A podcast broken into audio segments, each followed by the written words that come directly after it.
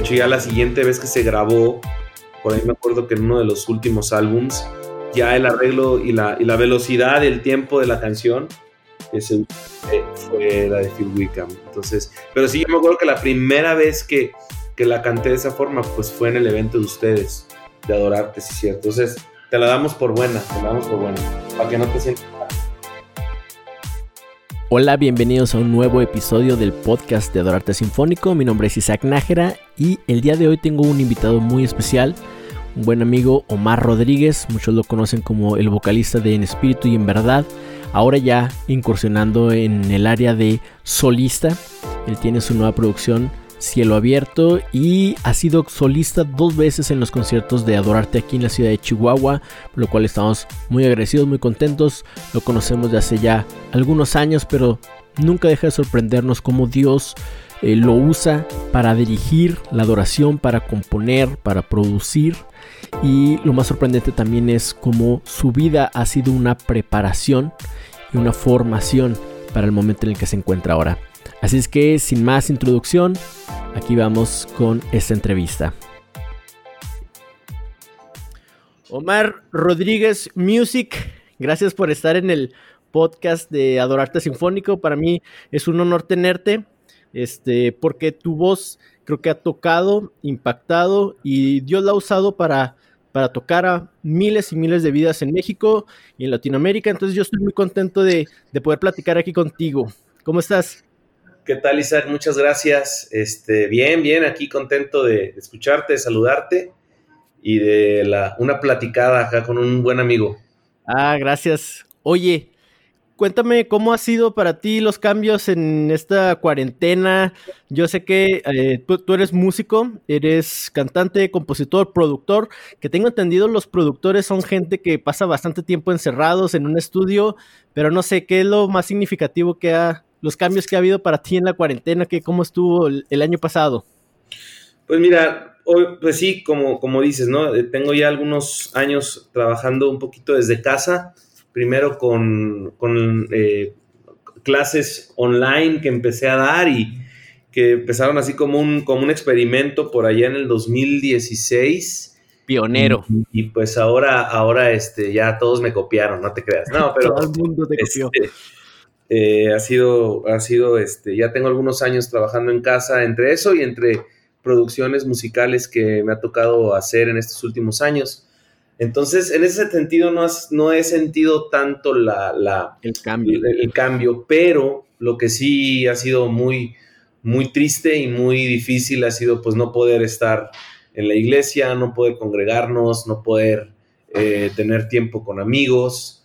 Entonces, en ese sentido, sí, y bueno, pues que también viajes de, tanto de trabajo, ministerio, como de visita y de paseo, pues están restringidos, entonces ha sido, eso ha sido también triste, ¿no? Sí, ha sido muy triste. Oye, ahora que mencionaste las clases, déjame te, te lo digo así de manera personal, tú fuiste de las primeras pocas personas que yo vi que ofrecían clases en línea y sí dije, ay, ¿eso qué? ¿Cómo vas a dar clases en línea? Este, allá por cuando dices tú hace algunos años y el 2020 nos, nos sorprende a todos. Y yo empecé a dar clases en línea. Me gustó bastante, me sorprendió el avance que han tenido los, los alumnos. Este, muy padre, muy padre. Tú, tú tienes tu academia, ¿no? Me, me, yo la recuerdo haber visto, no sé cómo seguiste con eso o lo puras clases. Pues la verdad es que eh, eh, la, academia se quedó ahí en pausa por lo mismo porque todo está cerrado, pero las clases en línea siempre siguieron y de hecho hasta la fecha, ¿no? Siguen ahí, este, casualmente en este tiempo hubo más gente interesada requiriendo y solicitando las clases en línea de, lo que en otro tiempo, entonces pues es lo que ha seguido ahorita ah, trabajando y, muy padre porque me me ha tocado ayudar y, equipar un poquito por ahí también a, muchos líderes de alabanza en, medio de las clases. Entonces ha, sido muy, muy bueno y muy provechoso. Sí, la verdad, te digo, a mí me sorprendió bastante eh, lo que se puede lograr a través de las clases en línea. Tus clases son más enfocadas, como no sé si tú le preguntas al alumno o, tú ya tienes tu programa eh, de puro worship, puro y enfocado a la iglesia, o también así como vamos a empezar con el piano, o si quieres cantar, les vas poniendo qué, qué material usas, cómo, cómo son tus clases, qué es lo que ofreces en tus clases. Realmente ya en este tiempo me he limitado a solamente clases de canto, no, no tanto de, instrumentos, sí, ha sido en clases de canto, que es lo que he visto que la gente más me pregunta. Y eh, por lo general quienes me buscan son, como te dije, líderes de alabanza, eh, gente que está participando en sus iglesias y que saben que soy un líder de alabanza, saben que estoy metido con todo el tema de, del canto en, el contexto de la música contemporánea, alabanza y adoración. Entonces, eh, realmente, fíjate que ahorita que me lo preguntas, no, no ha sido algo que yo he tenido que especificar o decirle a la gente solamente ofrezco cantos de este, música cristiana y canto de alabanza y oración, ¿no? Pues es lo que la gente me, me pide y, eso es lo que casi, casi eh, hacemos el, el, 100% del tiempo, ¿no? Eh, les doy clases técnica vocal y de ahí este, empezamos a, a, ver canciones, canciones de la iglesia, ¿no? Que ellos son las que, las que usan y las que, por las cuales están buscando ayuda técnica. O sea, ellos ya llegan y te dicen, oye, ayúdame a cantar este tal canción, este quiero cantar como Kim Walker. Y, tú ya les, les ayudas. No es así como que tú tengas así, primero vamos a empezar con los coritos y luego ya después nos metemos con Kim Walker. No, no, no, ellos, ellos me dicen, es que necesito aprender a, usar bien mi voz, quiero crecer en este asunto y este, nos enfocamos a técnica y, ejercicios de respiración, de vocalización. Y como, como parte de la clase, pues tomamos como punto de partida las canciones que ellos ya están cantando en sus iglesias. Este, y de ahí eh, ellos eh, tratan de, aportar y tratamos de, eh, incorporar lo que estábamos aprendiendo en, las clases y lo, lo, aterrizamos, por llamarlo de alguna manera, ¿no? En, en, canciones que ellos ya usan y ya cantan en sus iglesias. Oye, eso está buenísimo porque, bueno, yo, mi perspectiva y así en, el medio en el que yo eh, me muevo de clases de instrumento, de violín, o sea, el, el, maestro es el que tiene que estar buscando el material y entonces entra una, una batalla, por así llamarlo, de en buscar que el alumno no se desmotive. Y entonces estás buscando canciones que tú sabes que le pueden ayudar, pero eh, al mismo tiempo quieres que no se te desmotive. Entonces a veces le preguntas, oye, ¿qué quieres tocar? Y ya sale alguna una cancioncita de Disney o una cosa así. En, este que tú mencionas de tus clases, pues se hace muy padre porque el, alumno es el que pide las canciones y él mismo va sintiendo, estoy seguro, la mejoría. Entonces, claro. se me hace claro, Exactamente, sí. Oye, ¿vas a regresar con la academia más adelante o, ya este, piensas que tal vez eh, te quedas con las clases en línea, todo tu trabajo eh, musical que estás haciendo? Todavía no sé, fíjate, eh, en un principio yo, yo pensaba que iba a ser sencillo regresar, pero por cómo están las cosas y cómo pintan, por lo menos este año no hay planes de volver a la academia. A lo mejor el próximo año según estén las cosas, según cómo avance y evolucione esto. Pero te digo, ahorita no tengo, no tengo yo una, una fecha para volver a la academia. Ok, ok. Sale. Oye, Omar, pues estaba yo viendo, yo creo que mucha gente te conoce como eh, vocalista de, Espíritu y Verdad, pero tú ya tienes eh, algo de trabajo como, como solista. Tu primer sencillo fue un canto navideño, ¿no? Gloria en lo alto. ¿Fue el primero o ya había sacado algo más? No, eso fue, eso fue lo primero que lanzamos en diciembre del 2019. O sea, la Navidad antepasada. Y, este fue como una. como Y realmente no era el plan de que ese fuera el primer sencillo, pero fue lo primero que, que publicamos. listo o qué?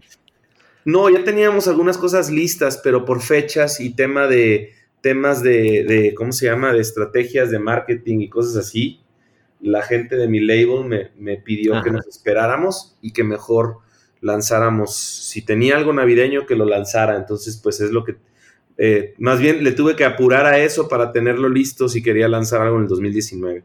Ah, ok, ok. No, es que sí, Navidad es una fecha muy buena para muchas cosas. Yo eh, en los conciertos que, organizamos, pues siempre he visto Navidad como una oportunidad muy buena para presentar música, para eh, compartir el mensaje a través de la música y creo que es una, una oportunidad buenísima. A mí siempre de repente la gente este, que dice que no, que Jesús no, nació el 25 de diciembre y que no celebran y, y, no sé qué, se me hace que se están perdiendo esa oportunidad buenísima de donde el mundo, al menos esta parte occidental, se detiene a, festejar, a celebrar el nacimiento de Jesús. Y nos toca a nosotros como iglesia como recordar nada más, oigan, nos detuvimos, están los tamales, está todo muy suave, pero hay un mensaje, hay algo, algo importante y sí, invaluable. es algo que, híjole, valiosísimo. Si lo perdiéramos como iglesia, yo creo que perderíamos un gran una gran oportunidad de compartir a través de, esta de la Navidad. Sí, a mí, a mí, a mí, este, sobre todo últimamente me, encanta la, temporada. Sí te confieso, sí te confieso, un tiempo de mi vida fui Grinch, la ah, verdad. Ah, de veras. Sí, no, y, no tanto por el tema de, no, y no ah, tanto por el tema teológico de que no, no nació, no, no, no, simplemente por hater que, que a veces soy, ¿no? De que, ay, qué Pero eso te lo digo, eso era cuando yo estaba soltero y amargado y no quiero, sin pisar callos, ¿va? Pero no me quería casar y ya estaba con el rollo de que nada, bueno. Pero créeme que ahora he aprendido a, pues a disfrutar mucho la temporada, a aprovechar, como dices, la oportunidad para compartir el, mensaje del Evangelio. Es una temporada en que toda la gente está abierta y receptiva a recibir el, mensaje de, salvación. Entonces, y bueno, aparte que, este, pues ya, ya cuando tienes hijos y estás ahí en el arbolito y, les, y se ponen a armar toda la decoración y, y etcétera, los regalos y todo, pues obviamente pues cambia todo, ¿no? Pero, pero sí, un tiempo fui Grinch, era como que, como que no me gustaba la Navidad, como que me daba flojera por amargado que estaba, pero ya mi esposa... y unos temas ahí. Oye, sí, eso te iba a comentar. Los, los, los niños le dan una perspectiva a la Navidad. O sea, los niños. Este, tú tienes dos, dos niños, este, Sofía y Santiago, me parece. Sí, sí, sí. Sí, sí, muy, muy bonitos niños. Ahí, ahí los, me toca verlos en fotos, videos. Este, no los conozco en persona. A ver, al rato se me hace conocerlos, pero por ejemplo, al rato voy a meter a clases de violín contigo, ¿eh? Ándale, ya dijiste. Cuenta con eso. Neta que sí. Oye, acá en mi casa, mi sobrina, tengo una sobrina que eh, tiene seis años y ella es, o sea, se volvió otra vez, le dio nueva vida a la Navidad y, los regalos, el, arbolito y todo ese tipo de cosas, los niños sí le dan ese, ese enfoque a la Navidad. Eh, padrísimo que yo creo que es lo que motiva a los papás y así se va haciendo una cadenita que hacen que esta fecha siga siendo algo muy, muy, muy especial, independientemente de sí, mercadotecnia y consumismo y lo que quieras, pero hay algo así muy, muy especial que yo creo que, como lo mencionaba, es una oportunidad muy grande que tenemos como, como iglesia. Oye, Omar, entonces, lo primero que lanzaste es este Gloria en lo Alto, está, está muy padre, y, y ahorita ya tienes tu disco de Cielo Abierto. Ajá, lo, acabas de lanzar el año pasado en todas las, todas las plataformas. Está muy, muy padre. Es un disco que yo tengo descargado y que me gusta bastante. Tú has, tienes como, hiciste como un muy buen equipo con este Antonio para componer. No sé si todas las canciones, al menos las que yo, las que yo he podido ver quién las compuso, está, aparece tú y, él principalmente.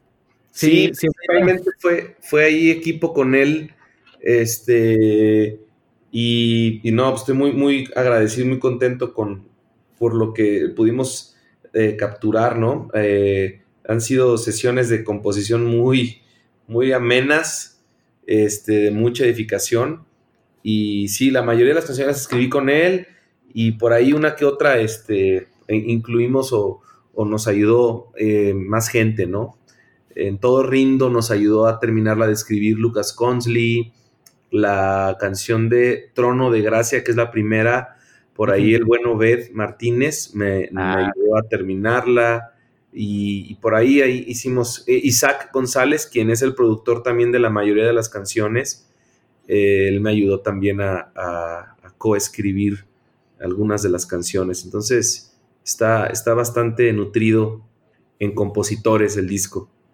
Oye, Isaac González es uno que aparece como Isaac Chams, así que en algunas redes sociales o es otro. Sí, es él. Ah, es tiene su estudio de grabación? Él es, sí, él es, él es este parte del equipo de Jesus Culture en Sacramento, California. Y ah, es músico eh, ahí en la iglesia, pero también él es productor musical y tiene un estudio eh, con unos amigos que se llama The Track Shack en Sacramento. Este, y su trabajo principalmente es como productor. Eh, y por ahí hicimos amistad hace algunos años y, él ha sido también parte clave y esencial en, el, en, todo este proceso y en este tiempo nuevo como solista. Oye, ¿y cómo fue que lo conociste a él? O sea, es un chavo que trabaja en Jesus Culture, Antonio, eh, su esposa Allison, que también te quería preguntar algunas cosas de ellos. Ellos están en, en el movimiento, la iglesia de Bethel. Este, ¿Cómo los conoces a ellos? ¿Cómo conoces a este, este equipo con el que ahora estás colaborando? Fíjate que yo los conocí, uy, ya hace más de 10 años. Yo creo que por ahí, sí, hace más de 10 años eh, los conocí en un, eh, en una ocasión me tocó visitar o fuimos al congreso de, a uno de los congresos que hacía Jesus Culture para jóvenes, que se llamaban Encounter. Y, y fuimos allá y en ese tiempo nuestra amiga Jazz Jacob estaba ah. estudiando como interna en el, instituto bíblico que tienen allá en Betel. Entonces cuando, cuando llegamos ahí al, evento, pues lógicamente nos encontramos con Jazz y con, y con una bola de, chavos latinos, hispanos. Entre ellos estaban Antonio y, y Chamo. ah, también. Entonces ahí nos conocimos. Me acuerdo que esa fue, ese es el primer registro que tengo en mi mente de que, de que este, los conocí a ellos, ¿no? Y pasaron los años, de ahí nos volvimos a ver un par de ocasiones en algunos eventos, pero pasaron los años, pasó el tiempo y, y pues nos fuimos haciendo muy, muy buenos amigos hasta el punto en que, pues bueno, ellos han sido parte esencial en el proceso creativo de todo lo que estamos, de lo que estamos haciendo. Bueno, y obviamente ya con el paso del tiempo, ellos también participaron, sobre todo Antonio, fue parte de varias grabaciones de En Espíritu y en Verdad. Y ahí fue donde realmente ya nos hicimos muy amigos. Me tocó hospedarlo un par de veces en mi casa y platicar y compartir experiencias. Y, de ahí surgió una amistad muy, muy, muy, muy padre eh, hasta la fecha sí, eso te iba a comentar, este, para, para, la gente, este, los puede ubicar muy bien porque Antonio y, también su esposa Allison aparecen en varias grabaciones, en varios eh, videos de, ustedes, y también los, ahí aparecen bastante, yo los veo en, en videos de, de, Bethel Church, este, creo que no sé si los he visto con Jeremy Riddle, o algunos, algunos videos así que yo me estoy escuchando así en YouTube y de repente veo y ahí están ellos y, los veo en otro lado y, ahí están como que últimamente eh, han estado en muchas, colaborando en muchos, muchos proyectos y, está padrísimo. Entonces, los conoces a ellos en el mismo evento ahí en eh, Jesus Culture, un evento de Jesus Culture. Y ya de ahí crece la, la, la amistad. Oye, este, de, Antonio yo recuerdo, no sé si, si tú recuerdas, cuando tú participaste en, el 2015 en, Adorarte acá en Chihuahua, este, terminando fuimos a, comer, a cenar más bien, algunos, y tú pasaste al aeropuerto y este, ya llegaste con Antonio ahí al, al restaurante en el que estábamos, y ahí lo conocí, este, estuvimos platicando bastante, eh, me, tocó la oportunidad pues, de, preguntarle que obviamente yo quisiera, y, ahí los ando contactando para, para, platicar con ellos un poquito más a través de, estos, de, este podcast, pero él tiene un corazón por la enseñanza, o sea, poder compartir música, este, dar clases, no sé si lo, si lo sigue haciendo, pero lo que no conocía era de compositor. Ahí, ¿quién es el que pone el primer paso en una canción? ¿Eres tú? ¿Es él? ¿Cómo, cómo más o menos funcionan? La verdad, es que, la verdad es que en algunas, en algunas canciones, la mayoría él, en muchas de las canciones, él, él, este, ah, por ejemplo, en el caso de, la canción ah, Todo Rindo, en la canción Bueno, él, él, este, él fue el que me, presentó las ideas y me dijo, hey, he traído esto en mi corazón y, he traído estas ideas musicales. Eh, entonces, eh, él, es un, él es un prolífero compositor, la verdad, eh, es, es, increíble. Entonces, ha sido padrísimo trabajar con él. Y lo que me gusta mucho es que él, ya por su formación como, como violinista, siendo el violín un instrumento melódico principalmente, eh, pues él es, como que él no tiene, no tiene límites, los violinistas no tienen límites en su, en su pensamiento melódico, en su creatividad al construir melodías. Entonces, ha sido muy, muy bueno trabajar con él. Para construir melodías es, es sencillo, lo que al menos a mí me cuesta es este poder imaginar o aterrizar las armonías, pero sí como violinistas es fácil agarrar el violín y sacar alguna, algo que pueda funcionar como, como canción. Imagino que, Antonio lo va a hacer bastante bien. Entonces, él pone las melodías, tú pones los, los, acordes o más o menos así. No, no, o sea, eh, la verdad es que una sesión de composición entre él y yo es muy, es muy completa, o sea, los dos aportamos en melodías y en, y en letra y en todo, ¿no?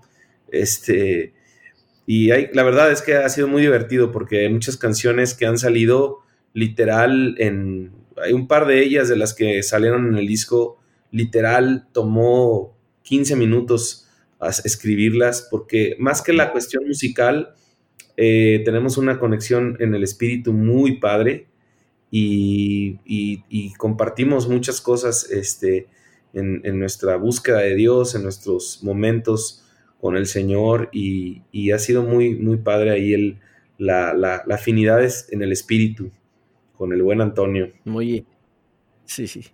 Oye, Omar, ¿tú, ¿tú cuándo fue, a qué edad compusiste tu primer canción? O sea, este, yo recuerdo que para, para mí fue una experiencia de ver espíritu y verdad primero, este, Dios usándolos en, en traer algo que él estaba haciendo en otros países y, y Dios usó creo que para traer, traducir a México y Latinoamérica mucho, muchas canciones que Dios estaba usando de manera muy fuerte en, Estados Unidos, en Australia, y, luego después, con el paso del tiempo, empezaron a componer sus canciones.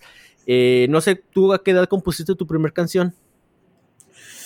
Ah, la verdad, yo, yo creo que mi primer, primer canción tuvo que haber sido por ahí de los no sé, 18, eh, 19 años.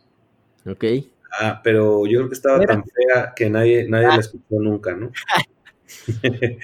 este, yo creo que sí, por ahí 17, 18 años, que yo me acuerde, ¿no? No me acuerdo, si, si me pides que la cante, no me acuerdo de ella, pero ya desde ese entonces, de repente me ponía a, escribir canciones.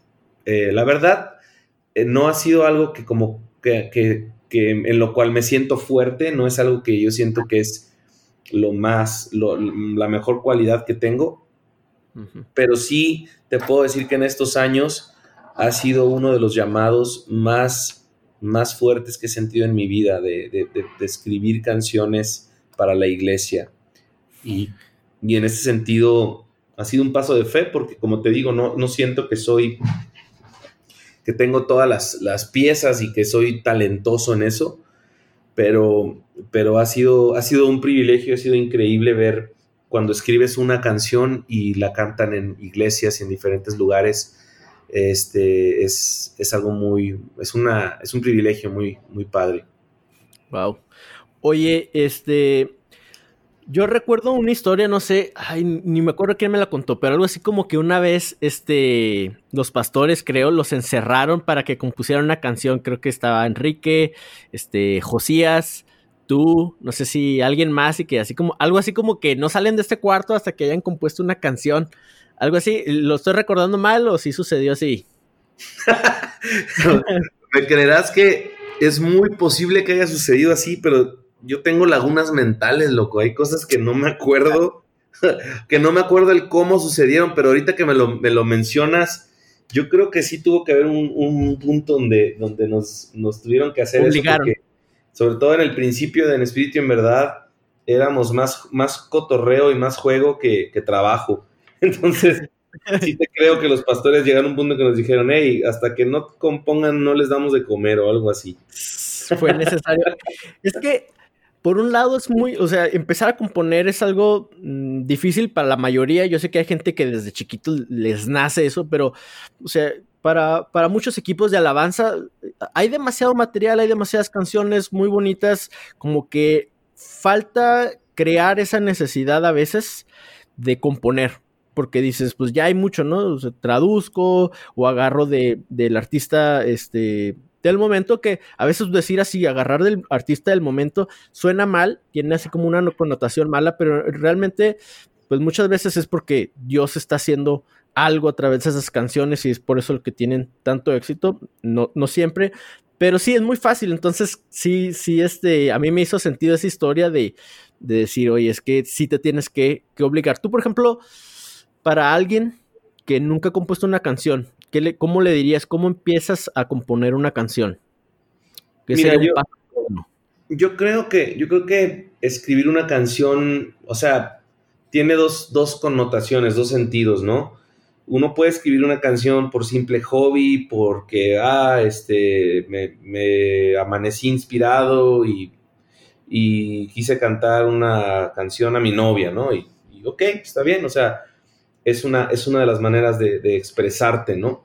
Pero sí te puedo decir que en este punto, en este tiempo, para mí, escribir canciones se ha tratado más de un proceso, de, un proceso donde dejas que Dios te, literal, o sea, te, te, te quebrante, te, trate y tú puedas escuchar. Porque piénsalo, o sea, las canciones que, vamos a llamarlo así comercialmente, las canciones que son hit, muchas de ellas han salido por gente que en medio de un proceso de sufrimiento, de aflicción, han encontrado la manera de conectarse con Dios.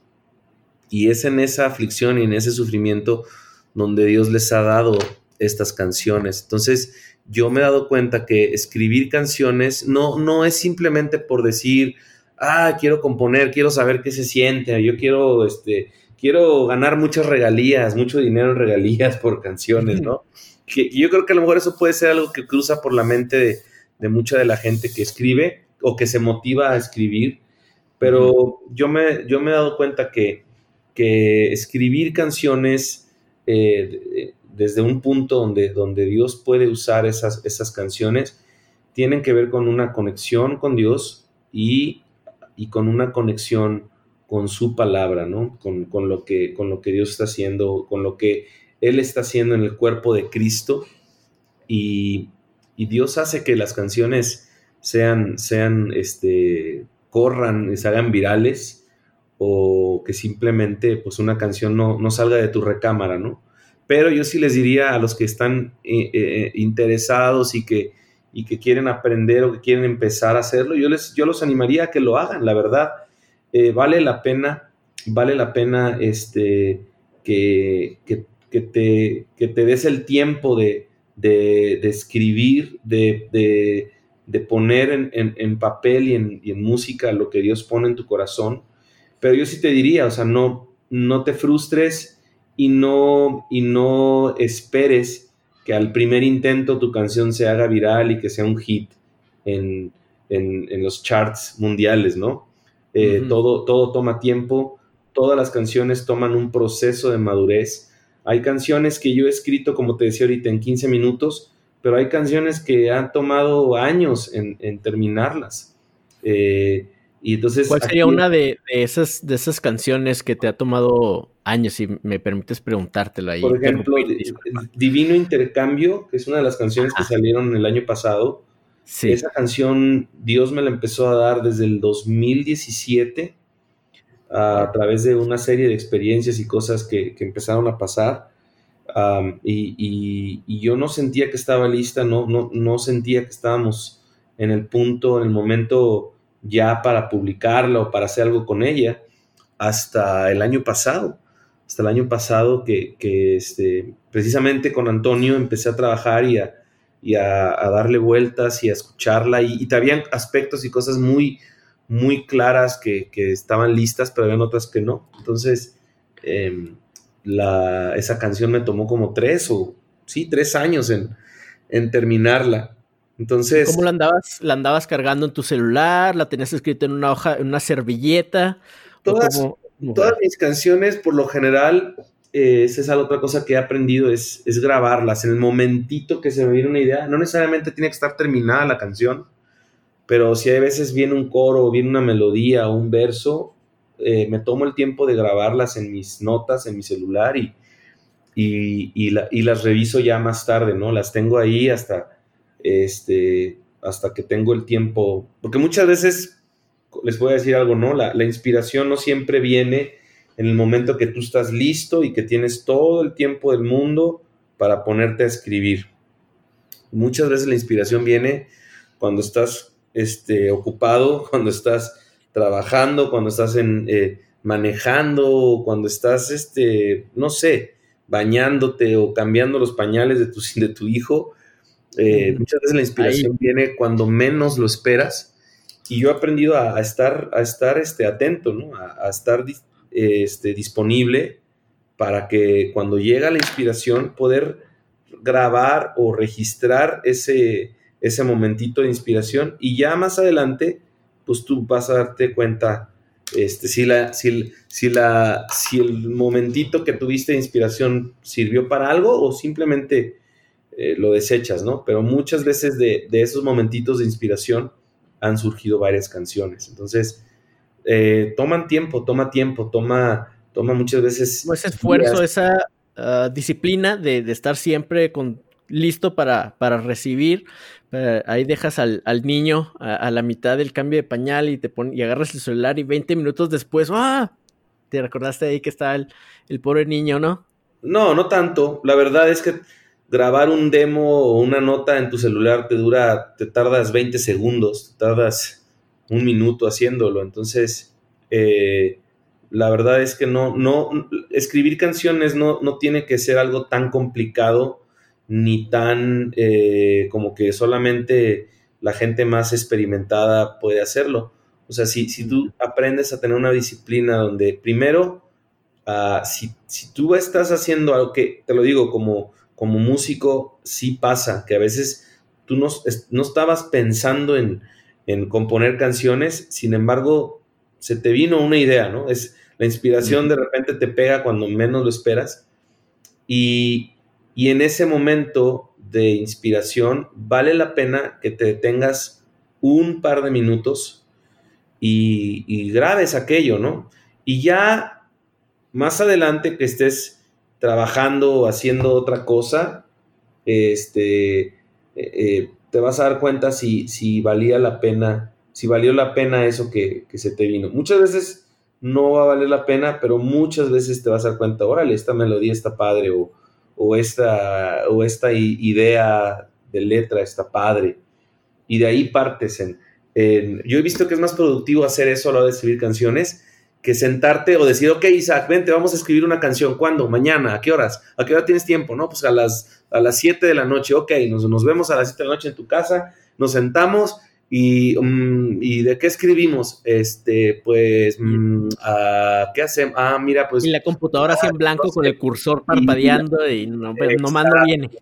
Exacto, y no traes nada y ahí es donde yo creo que los pastores nos decían, pues no salen de aquí hasta que, hasta que terminen una canción, ¿no? Porque muchas veces no traes nada. Y no es que no traigas nada, simplemente no has prestado atención durante la semana o durante el mes a algo que a lo mejor el Señor sí te ha hablado y sí te ha dado, pero no le has prestado atención. Y esto va no nada más en cuanto a lo musical, esto va también en cuanto a la, a la palabra, lo que Dios te está hablando, lo que Dios te ha puesto, lo que los pastores o en tu iglesia local se ha estado enseñando y que a lo mejor tú no le has prestado la atención debida, eh, pues entonces por eso a veces llegas vacío, porque somos como costales agujerados y Dios deposita cosas, pero no somos capaces de retenerlo. Y, la verdad es que eh, retener las cosas que Dios nos da toma esfuerzo, toma requiere determinación, requiere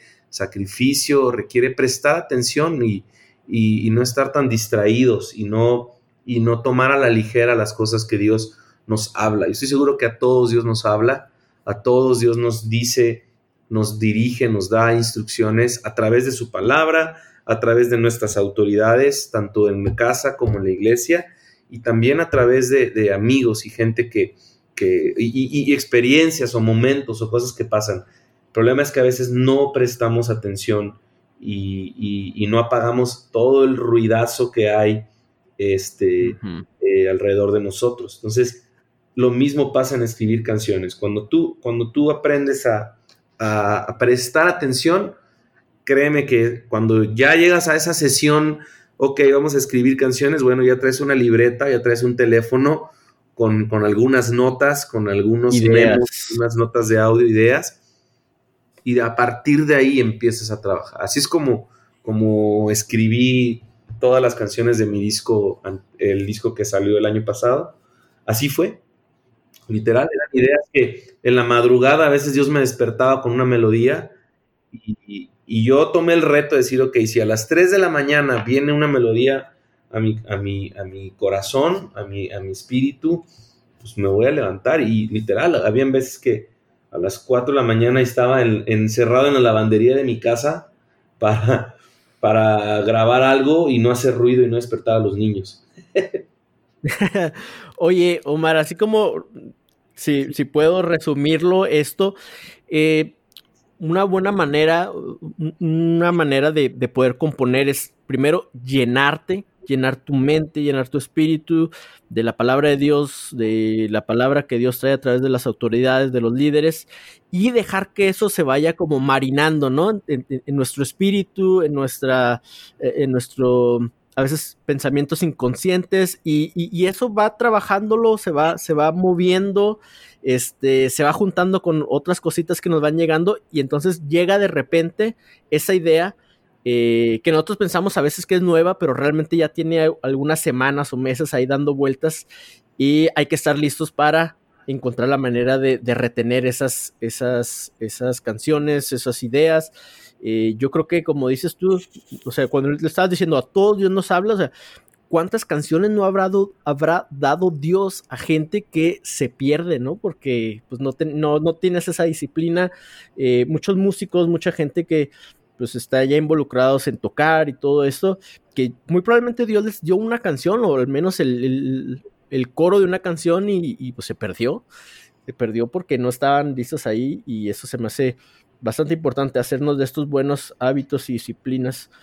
Oye, oye Omar, yo tengo una, una idea. Y a ver, ¿tú qué, qué, opinas acerca de una corriente como de composición? Y, lo voy a decir así como en, una, en un aspecto muy amplio, porque la verdad es que no conozco también este, eh, todo, todo lo que tiene que ver con la composición dentro de la música cristiana, la iglesia, pero sí yo noté que desde hace unos unos 10 años o poquito menos, empezó a haber un cambio este, hacia canciones que tenían más letra.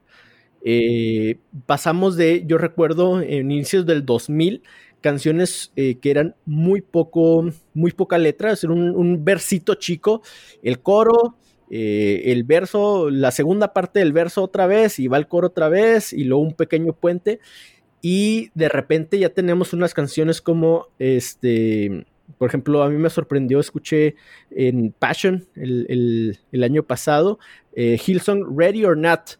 Esa canción, o sea, aprendértela de memoria es un montón de letras y la busqué y dije, wow, hay muy pocas cosas que se repiten. Y para mí, este, de una manera personal, este, recuerdo que eh, eh, fue efecto 2013, me parece, que yo escuché por primera vez la canción de Habitación de, ustedes, que me parece que tú estuviste involucrado ahí en la, en la composición del canto, y ese, y ese canto de habitación eh, me dio esa idea otra vez como de una, una canción que cuenta la historia de la redención, ¿no? O sea, que es un verso, habla de una cosa y luego el segundo verso habla de otra y luego hay, el, en este caso, el puente da como que el, cierre y finalmente hasta cambia la letra del, del coro y me hizo recordar mucho eh, los himnos himnos de los avivamientos de, de 1900, en 1800, eh, donde había mucha letra y, yo pues decía, qué lástima que se pierda esta, esta eh, idea de tener cantos con mucho, mucho, mucha letra, que la mayoría de los himnos esa estructura tienen. Van contando como eh, la caída, este, la, redención a través de la cruz y el, cielo, o, ya una vida en la eternidad. Y, regresa a eso. ¿Tú, ¿Es una corriente así que tú también ves? ¿O a mí nomás así como que eso se me, se me apareció por ahí? Yo, yo creo que la verdad también he pensado en esto en un par de, eh, ya tengo tiempo también pensando un par de años esto que me, que me estás preguntando, pero yo creo que tiene más que ver con el momento que está viviendo la iglesia. Yo creo que no es nada más en las canciones. Yo, yo creo que si te fijas, ahorita eh, eh, yo creo que es Dios el que ha estado usando el don de la enseñanza para edificar a la iglesia diferente a otras temporadas y a otros tiempos de, otras épocas que a lo mejor Dios usaba otras cosas, ¿no? Por ejemplo, eh, quizá en algunos, en algunas, em, en algunas eh, eh, temporadas veíamos a Dios usando el don de sanidad y milagros para, para edificar a la iglesia, ¿no? Y para y hacer em, oleadas de salvación de gente Estoy pensando en los, en los avivamientos de principio del siglo, del siglo XX, ¿no? Donde, donde era, este, era eh, más la cuestión de los milagros y las sanidades y los prodigios. Y, de esa manera se expandió la iglesia y, ministerios crecieron, ¿no? Pero yo veo a Dios en este tiempo instruyendo a su iglesia hay mucha más enseñanza, y esto yo lo veo en mi iglesia y en, y en muchas iglesias que me ha tocado conocer a lo largo de este tiempo. Y bueno, ya, ya no necesitas viajar para darte cuenta ahorita de, lo que se está enseñando en las iglesias, ¿no? Porque ya simplemente con que abras tus redes sociales o tu YouTube, eh, ves las predicaciones ahorita por todos lados. Y yo veo eso, yo veo que hay un resurgir del el don de enseñanza que Dios lo está usando, ¿no? En otros tiempos, quizá los tiempos que tú mencionas, donde las canciones eran coritos cortitos, alabaré, alabaré, no hay Dios tan grande como tú, este, y, todavía canciones más recientes, ¿no? Que no eran tan nutridas en, la, letra, pensando en las décadas de los noventas. Pero yo veo. El típico ejemplo es la de Cantaré tu amor, ¿no? Que prácticamente es, esa frase. Sí, exacto. Pero yo, yo, yo yo pienso, eh, y, digo, no, no, no, no pretendo tener toda la razón y tener toda la perspectiva, pero yo pienso que en aquel tiempo eh, no había tanta enseñanza, o sea, no, que no la hubiera, pero lo que, lo que Dios estaba enfatizando en ese tiempo no era tanto la enseñanza doctrinal, la teología, el, el comprender y conocer las escrituras, sino que yo recuerdo que en aquellos años era más una cuestión de, de una, em, pues de una relación muy personal, ¿no? Una relación muy íntima, muy personal. Eh, de, me acuerdo que en aquel tiempo, y no todas las iglesias fueron parte, pero hubo un mover conocido como este, eh, el, mover de la risa, el mover de, la, del, del Espíritu Santo finales de los noventas, principios de los 2000, eh, donde, donde literalmente Dios, Dios llamaba la atención de la iglesia a través de manifestaciones este, físicas en, la gente, ¿no? La gente que se caía, nos caíamos, llorábamos, nos reíamos, etcétera, etcétera, ¿no? No toda la gente, no todas las corrientes de la iglesia las, lo aceptaron. Eh, hubo mucha polémica, hubo muchos puntos de vista, hubo muchas este, contradicciones, hubo muchos excesos, hubo, había mucha ignorancia. Y yo creo que ahora en este tiempo, como que Dios lo que está resaltando es la, eh, la enseñanza de la escritura. Ahora, no quiero decir que aquel tiempo no fue de Dios. ¿eh? Yo personalmente te puedo decir que yo fui salvo, yo estoy en Cristo, después de que yo crecí toda mi vida en un contexto cristiano, pero yo conocí realmente al Señor a partir y a través de ese tiempo, donde pasaban muchas locuras, pasaban muchas cosas en las, en las reuniones, en las iglesias. Oye, yo, yo, escuché que una vez ahí en Vida Abundante había, eh, no sé si caído nieve o agua, me contó este Conrado, algo así, pero no, no sé si ya. No, este sí, yo, yo estuve en, esa reunión, eh, donde ¿Qué pasó? estuve en muchas otras reuniones en diferentes lugares que pasaban cosas sobrenaturales. En esa ocasión llovió dentro del auditorio. Las sillas eran sillas de esas plegables, esas que se, que se, que Samsonite, no sé si te acuerdas, esas así de plástico. Sí, sí, sí. Este, y esas es que tienen como una cunetita, ¿no? Cuando te sientas en el asiento. Estaban encharcadas, estaban llenas de agua después de un tiempo de alabanza muy, muy fuerte y de un mover de Dios muy fuerte de intercesión. Y cosas así, a mí me tocó ver nubes, me tocó ver lluvias de polvo, de me tocó ver oro en las manos de la gente, me tocó ver muelas de oro, me tocó ver diamantes, me tocó ver muchísimas, muchísimas cosas que a lo mejor muchas de los que nos van a escuchar van a decir, estos cuates de qué hablan, están locos. Y le están apagando al podcast. Este, ya le apagaron, ya cámbiale. Pero eh, la verdad es que yo creo que Dios en su soberanía usó muchas de esas cosas para llamar la atención de la iglesia, para llamar la atención de muchos de nosotros, que yo te, yo te lo vuelvo a decir, yo posiblemente yo no seguiría a Cristo si yo no hubiera sido eh, impactado por, esas cosas. Ahora, creo que las experiencias eh, te maduran y te llevan a tu propósito, no. Si, si Moisés hubiera visto la zarza ardiendo y se hubiera seguido de largo, yo hubiera dicho, wow, qué padre, hasta ahí hubiera quedado, pero él fue, fue sometido a un proceso de prueba y de trato y de fe que lo llevaron a dar el fruto que, que pudo dar, ¿no? La salvación desde el pueblo de Israel de las manos de Egipto, ¿no? Entonces, yo creo que se necesitó, se necesitó mucha enseñanza, se necesitó mucha centralidad en la palabra en, ese, en, aquel tiempo y sobre todo se necesitó tomar aquello para llevarlo a los perdidos y ser luz en, en el mundo, ¿no? Entonces, yo veo que Dios ahorita está haciendo eso en la iglesia. Dios está equipando a su iglesia por medio de la enseñanza. Entonces, ahorita no vas a ver que la gente se cae en muchas de las iglesias, no vas a ver que, que, este, que hay eh, eh, muelas de oro o que hay manifestaciones de ese tipo sobrenaturales en la, en la iglesia, en muchas iglesias.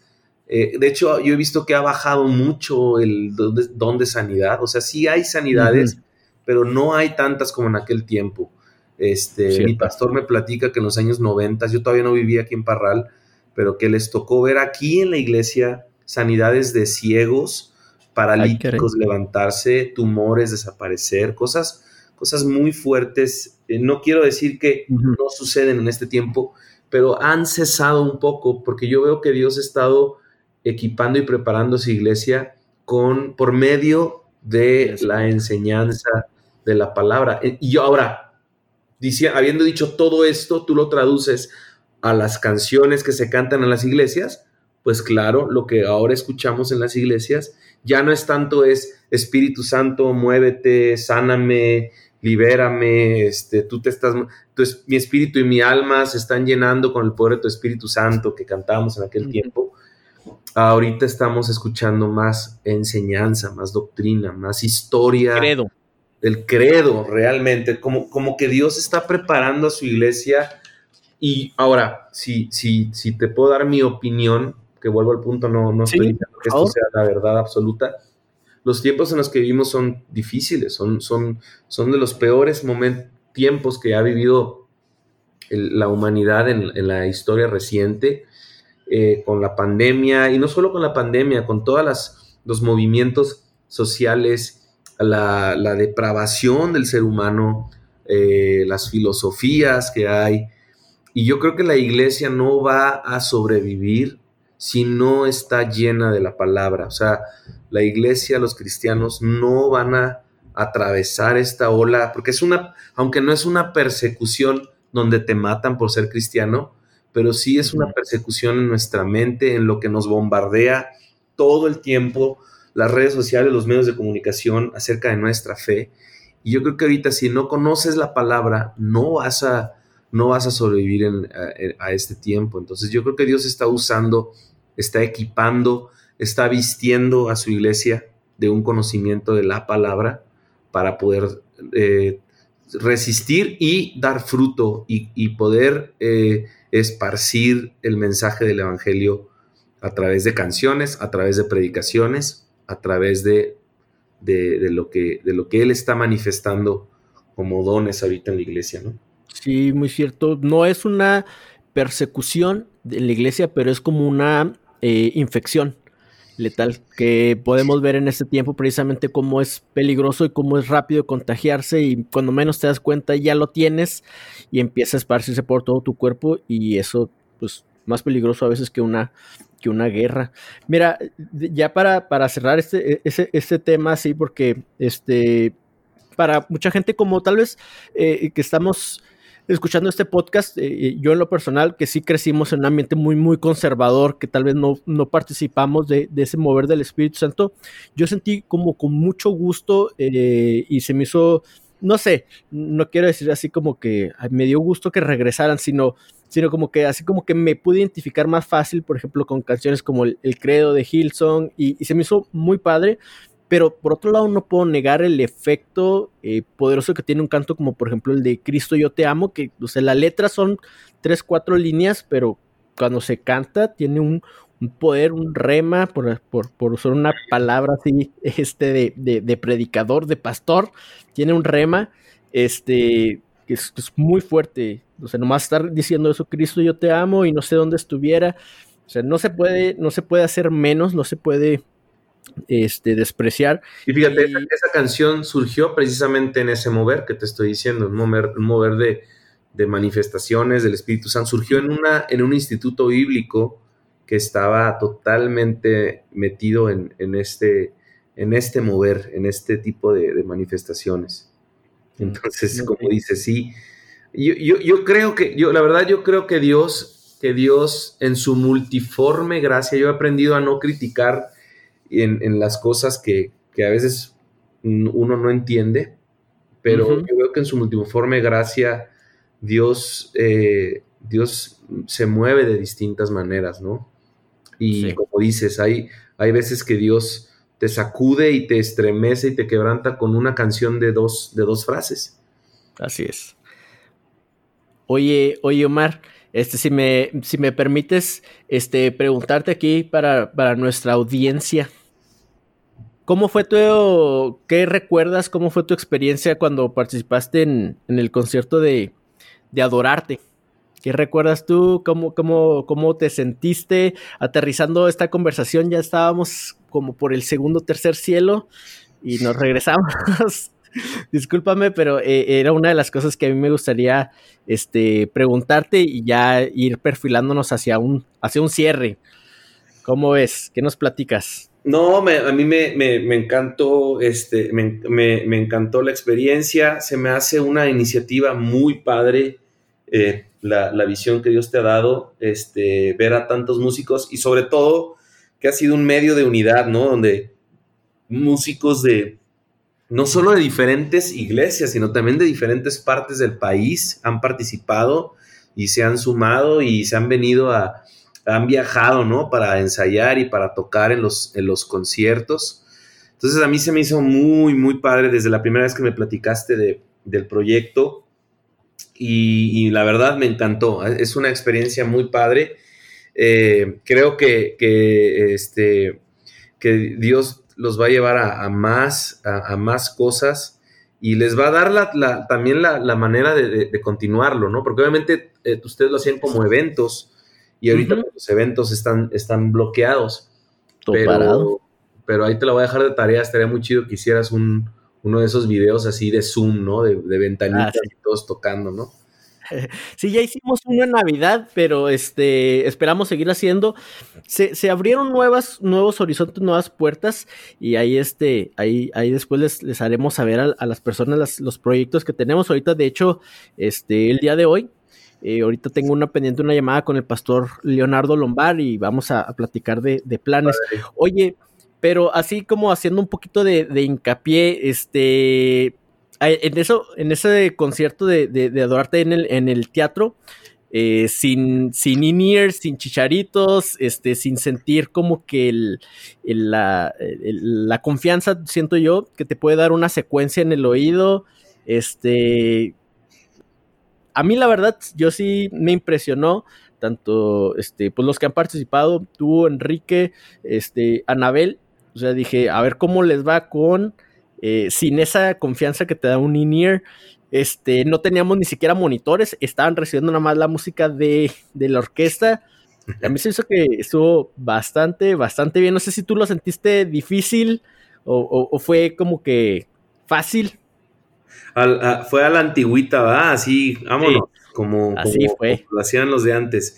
No, pues obviamente fue un reto, porque pues sí es, es, no es lo mismo que sentir la confianza, como dices, ¿no? De, estar escuchando todo, este, como, como a ti te gusta, pero creo que el objetivo no era tanto, eh, no era tanto la, la, este, la perfección de, de, todas las cosas, sino que lo padre era, era el poder hacer algo en conjunto, en equipo, con, con diferentes ministerios, con diferentes iglesias, músicos de otros lugares.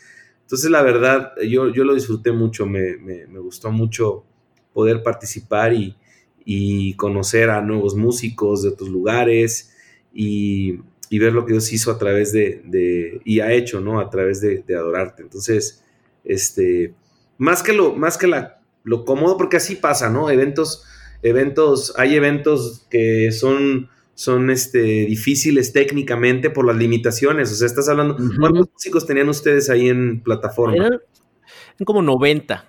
Imagínate, 90 músicos, como para exigir, oye, no quiero escuchar más este, el clarinete, ¿no? O sea, pues no, realmente eh, este, vas con lo que hay. Yo nada más lo que quería era no salirme del ritmo para no, equivocarme y poder ir a tiempo, pero te vas con lo que hay y por fe, ¿no? Sí, oye, este, yo tengo ahí una, una teoría. No, no, a, a estar mal.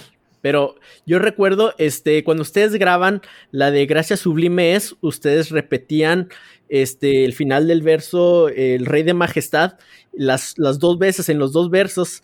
Y cuando yo te invito a cantarla, este, te, te, pues te hago ver que ya con la partitura no quedaba repetir Rey de Majestad, este, Rey de Majestad, sino decir Rey de Gloria, este, eh, y luego, pues los ensayos fue un día antes, te lo mencioné así y se me olvidó a mí, lo cantaste ahí en el ensayo y hasta el momento así que venía el en el concierto, ya que venía esa parte, dije, no le recordé ni le dije nada, pero lo, lo cantaste bien.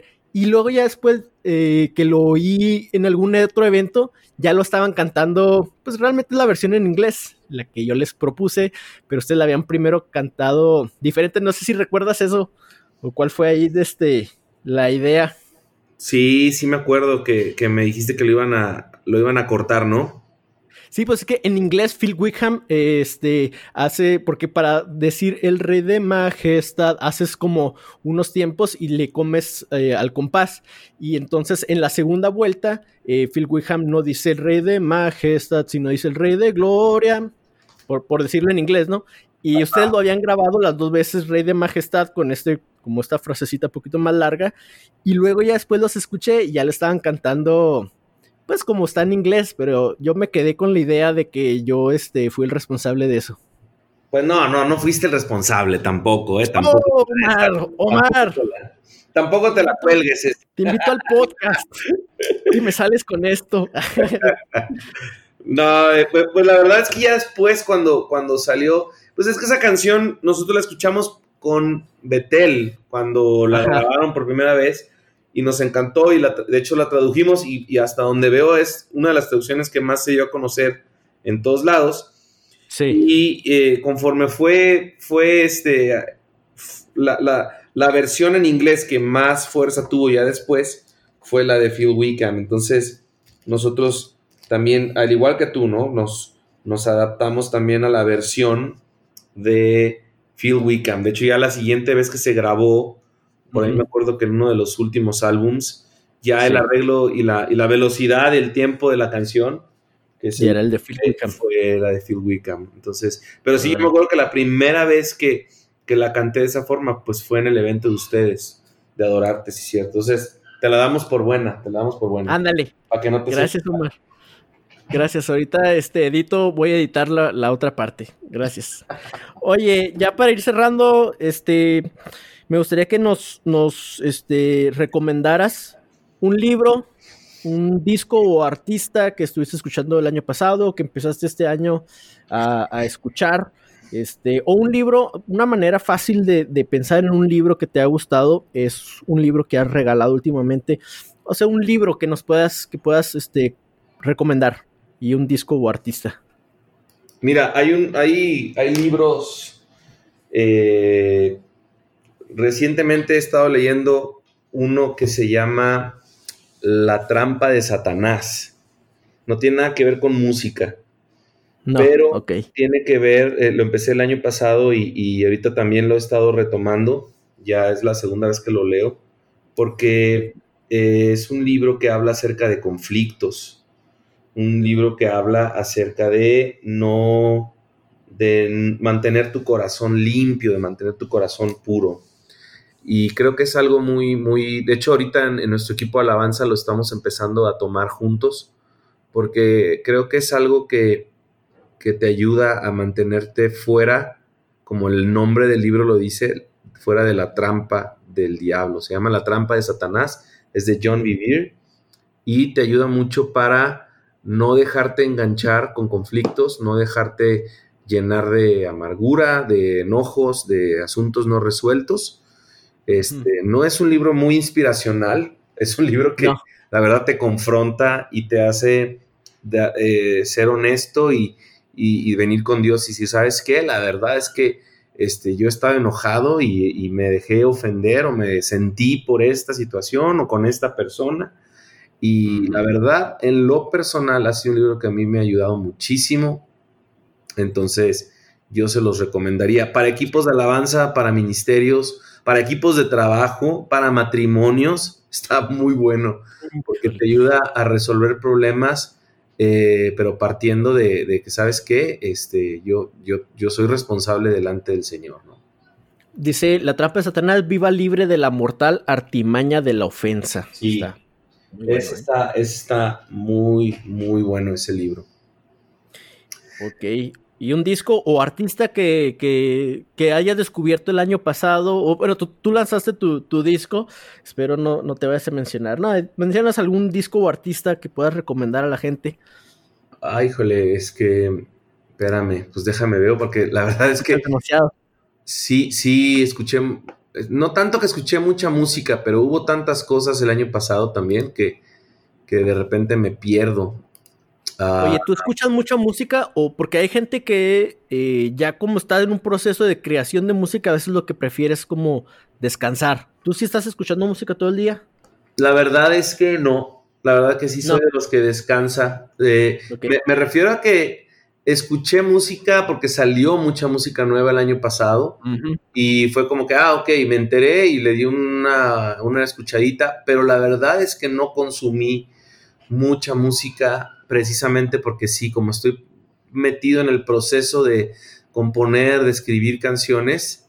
a veces lo que quieres es descansar. A veces lo que quieres es descansar, pero te puedo decir que todo lo que venga del señor Martin Smith Martin Smith. Martin Smith. era de Delirious. Era el de Delirious, hablando de Cantaré de tu amor por siempre.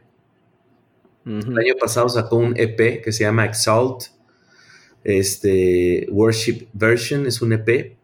Aquí estoy viendo, aquí estoy viendo, estoy así estoy en, estoy en, mi Spotify buscando mis álbums y canciones favoritas del año y él es el que salió ahí como número uno. Y luego de ahí salió Leland Leland con su ah, Better Word, también ese fue un, pero desde el 2019 me acuerdo que lo empecé a escuchar, pero también ese, ese para meterte a orar y para adorar al Señor en tu casa está buenísimo, buenísimo, me encanta.